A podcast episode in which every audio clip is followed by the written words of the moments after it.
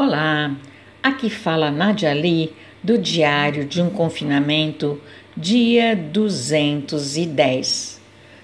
Confesso que não esperava chegar com este diário de confinamento assim tão longe. 210 dias de ausências, sofrências e muita reflexão. 210 dias de carinhos online, família unida e orações. A chuva não chega mesmo. Rodeia, rodeia e vai embora. Fico triste. Parece que quando chove, de fato, é monção e lava a alma. As doenças, tudo. Mas aqui em Bauru não chove. Queria poder sorrir sem máscara, passear por aí, viajar, enfim, retomar tudo. Mas há que ter paciência e esperar. O Covid ainda está levando pessoas e todos os dias temos alguém de luto. Quanto às vacinas, tenho minhas restrições. Meu Deus, que dúvida cruel. Ai, que saudade que eu tenho da aurora da minha vida, da minha infância querida, de tempos que não voltam mais. Minhas preocupações naquela época eram as roupinhas das minhas bonecas, o dia das crianças, a chegada do Papai Noel, sapatos debaixo da árvore. Lembram-se daquelas árvores enfeitadas com algodão ou pipoca? Parece que o Natal de 2020 será bem sem graça, como todo o resto. Nada de pequeninas lâmpadas, renas iluminadas, ruas alegres, shopping lotado e compras de última hora. Todos os anos faço uma lista de presentes que tenho que comprar. Agora parece que estou tão sem rumo, mas depende de mim dar alegrias aos que me rodeiam não devo ser egoísta e deixar transparecer minha angústia. Tão difícil ser criança e atravessar esses dias de pandemia, sem escola, os amigos, as risadas, os passeios. Meu neto Guilherme me chamou ainda outro dia por vídeo.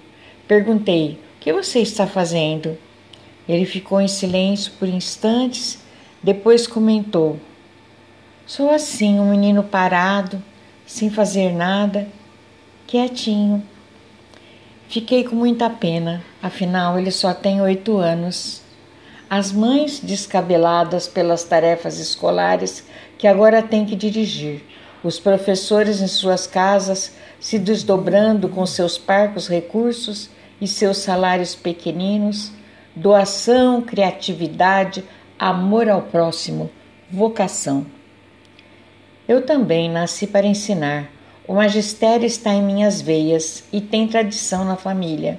Mãe professora de datilografia, pai professor da Unesp.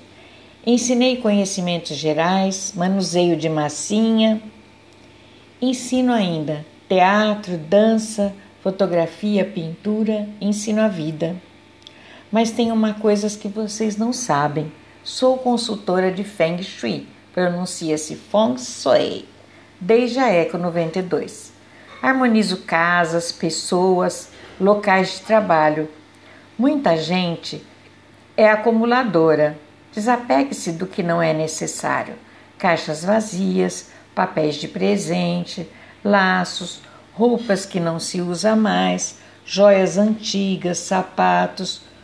O enxoval do seu bebê que já tem 20 anos Deixe fluir a energia, vida em movimento. Vida em movimento. Leia o livro e logo em seguida doe para que a cultura circule.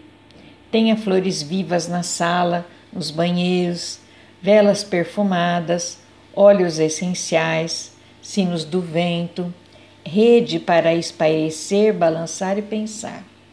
Objetos de arte, pedras de todos os tipos, cristais, Organize tudo. Compre, por exemplo, um abajur. Deixe a sala com luz baixa e aquele cantinho bem aceso, aconchego. Raciocine.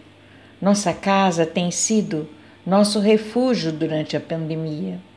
Viver em um local simples e adorável, com sua identidade, seu perfume, sua marca registrada.